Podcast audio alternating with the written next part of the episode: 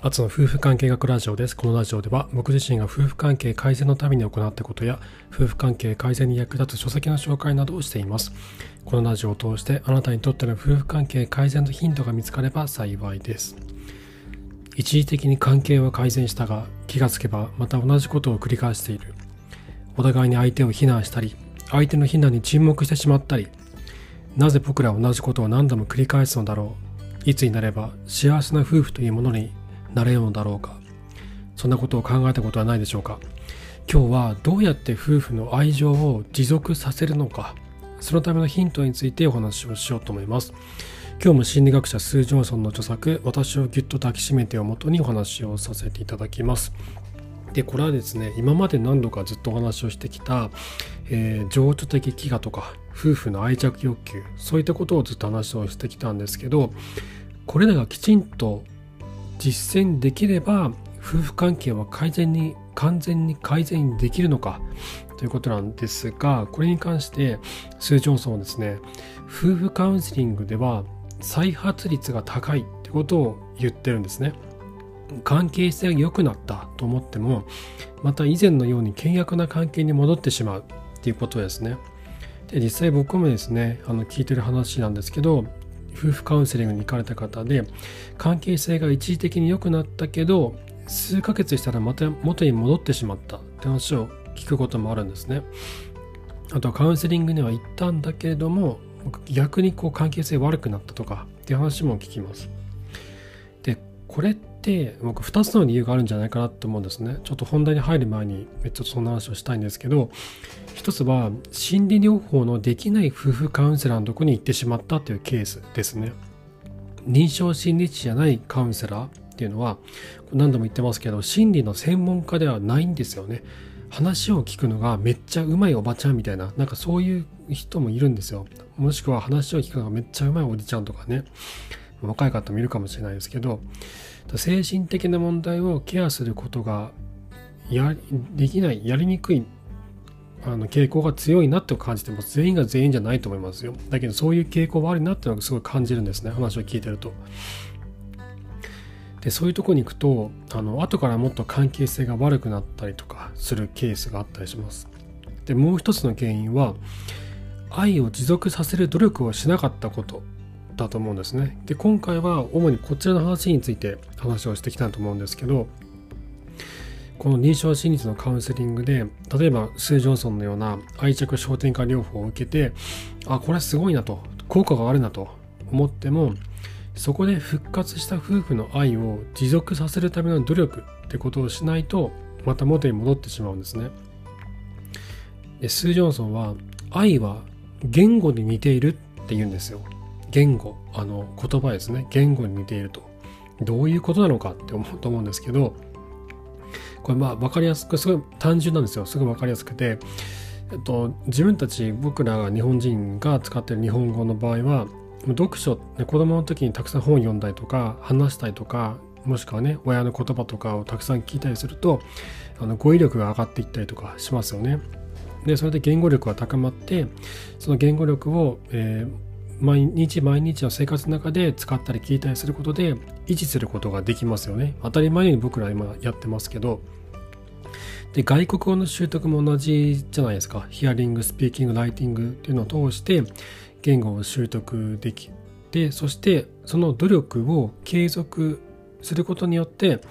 えー、言語力を維持することができる。逆に言うとその努力を継続しないといつの間にか忘れちゃうんですよね。英語の勉強とかもそうですけど僕も、ね、やってますけどそのやり続けないとどんどん忘れちゃうんですよ。聞き取れなくなるし話せなくなるし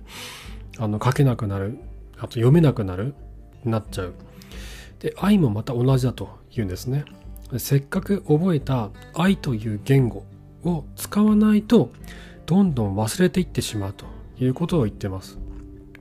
これすごい分かりやすいですよね。今まで話してきたような情緒的飢餓の存在であったりとか愛着欲求とかあと悪魔の対話に陥らないための会話。こういったものを日常生活の中で言語として使っていく。愛という言語として使っていく。使い続けていく。っていうことですね。でじゃあ、えーと、その愛を持続させるためにはどうしたらいいのかということなんですがこの本書の中では5つ挙げられてます。で結構多いのと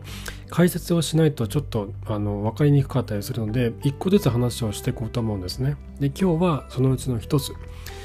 危険な箇所を迂回するということについて話をしていきたいなと思います。でこれは316話で悪魔の対話についてお話をしましたよね。夫婦がお互いに相手を攻撃し合うっていう夫婦喧嘩の場合。自分の安全が脅かされてと脅かされてというふうに脳が判断して相手を排除しようとする。ってことなんですね。理性的になれなくてまるで野生の獣のようにお互いを傷つけ続ける会話。これが悪魔の対話でしたね。でそれから317話では抗議のポルカについてお話をしました。一方は攻撃して一方が黙り込む。攻撃している方は相手から反応がこうもらえないのでで愛着不足とか心理的な分断っていうのを感じるんですね。そしてそういった分断を感じるから余計こう危機感を感じて情緒的飢餓に陥りやすくなってきて非難という名の抗議をしてしまうというわけなんですね。でこういった状態に陥らないためには自分たちが悪魔の対話に入ってしまっていたり抗議のポルカに入ってないかってことを冷静に判断する必要があるんですね。そしてその入ってしまった道こそがここで言う危険な箇所ってやつなんです。自分たちが危険な道に入っていること。お互いを非難し合う悪魔の対話。片方が非難して片方が沈黙する抗議のポルカ。これらの道に入ってることを認識したりとかもしくは今やばいこれなんか入りそうになってるよねって。俺たち悪魔の対話に入りそうになってるよねとか私たち講義のポルカで今ハマりそうになってないみたいなことを認識してその危険な道を避けて別な道を選ぶっていうことなんですね。そして別な道を進むためにはその道を作らないといけないんですよね。今ないのでもう。悪魔の対話と講義のポルカにはまってしまうと他の道が見えてないのでどこに逃げ道がないんですよね。だからこそ逃げ道を作んないといけない。それが迂回路というふうに言ってるんですね。で具体的にどういう迂回路があるのかっていうのについてはこの具体例が本書で書かれているのでちょっとそれを読み上げますね。これを読むとすごい理解がしやすくなると思います。えっとアイネズとフェルナンドっていう夫婦がいましてアイネズというのが女性フェルナンドが男性ですね。アイネズアイネズとフェルナンドはちょっとした危険な瞬間にはすぐ気がつく。2人は講義のポルカを何年もやってきたがそれはフェルナンドの飲み過ぎとアイネズの派手な脅しや報復的な浮気で一層激しくなる。今この会話でアイネズはフェルナンドにこう言う。あなたに黙り込まれて背中を向けられるとやっぱり頭にくる。そういう時はねえフェルナンドちゃんと私と向き合ってくれない？と言えるようになりたい。私がそう言ったら聞いてもらえる？そうしてもらえたらすごく助かる。不安がなくなるから。今度はフェルナンドがアイネズに腹が立ったらすぐに最後通帳を突きつけるのではなくなぜ腹を立てているのかきちんと説明してほしい。という。こういう迂回路を設けておけば心のバランスが保てるし負の連鎖に入り込まないで済むと2人は同意すると。いうふうな会話をしてましてこれがですねすごく分かりやすいのがここで2人は合言葉を決めてるんですよね。これがポイントだなって僕思ったんですよ。でフェルディナンドちゃんと私と向き合ってくれない。というワード。そして男性側はなぜ怒っているのか説明してほしい。こういうワード合言葉をあらかじめ決めておくと夫婦喧嘩になりそうな時にふと思い出せるんですよね。そういえばこういう時何で怒ってるのか説明するんだったなとかっていうふうにこう思い出すふと思い出すんですよ。僕も以前同じようなことがあって妻に黙られると何考えてるか分からなくなって不安になる。だから何を考えてるか教えてほしいって言われたんですね。でなかなか自分の気持ちを沈黙からこう引き上げるっていうのは大変だったんですけどだけどそれをしないと妻がどんどん不安になっちゃって僕が実際に考えてることよりももっと悪いことを想像したりしちゃうんですよね。だから頑張ってこう気持ちを伝えるようにしたんです。今もそれはしてるんですけど。であと僕が原因で妻が不機嫌になってる時っていうのは妻はケアされてる気がしない。大切にされてる大切にされていない気がするってことを言うんですよ。これは今も言います。何かあったとああったりすると。でだからそういう時は大切に思ってるよってことを伝えつつ僕の態度が何で悪かったのかということを説明するようにしてるんですね仕事で気になることがあったとか体調が悪かったとかそういうことを言うようにしてるんですでそれって妻の心に寄り添うことと自分の状況の説明という矛盾しそうな2つのことっていうのはこう両立両立させることができるって僕は思うんですよ。でここでポイントになるのは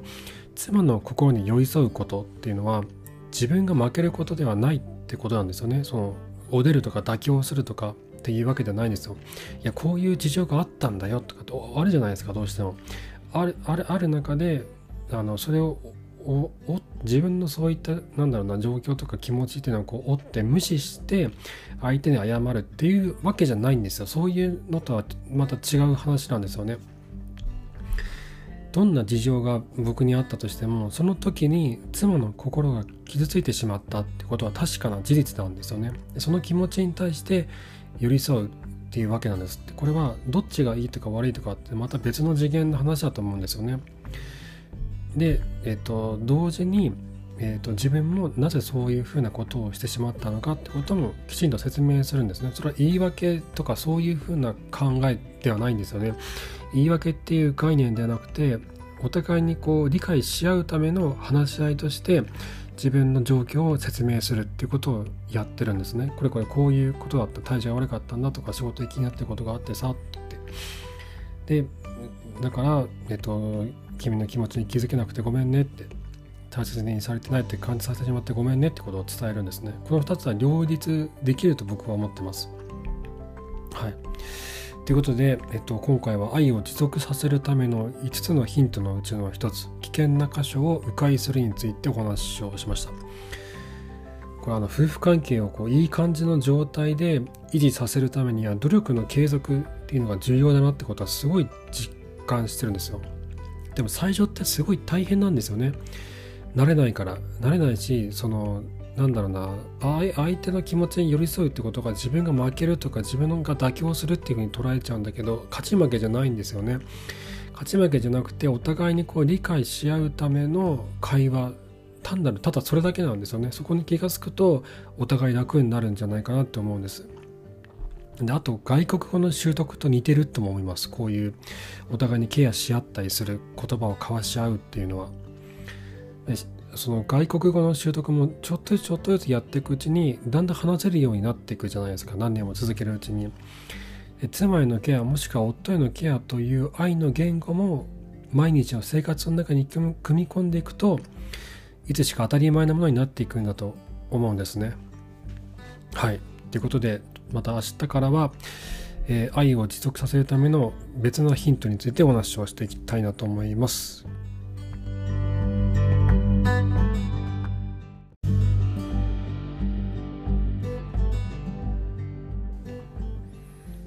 はい。ということで今日はこの危険な箇所を迂回するについて話したんですけど、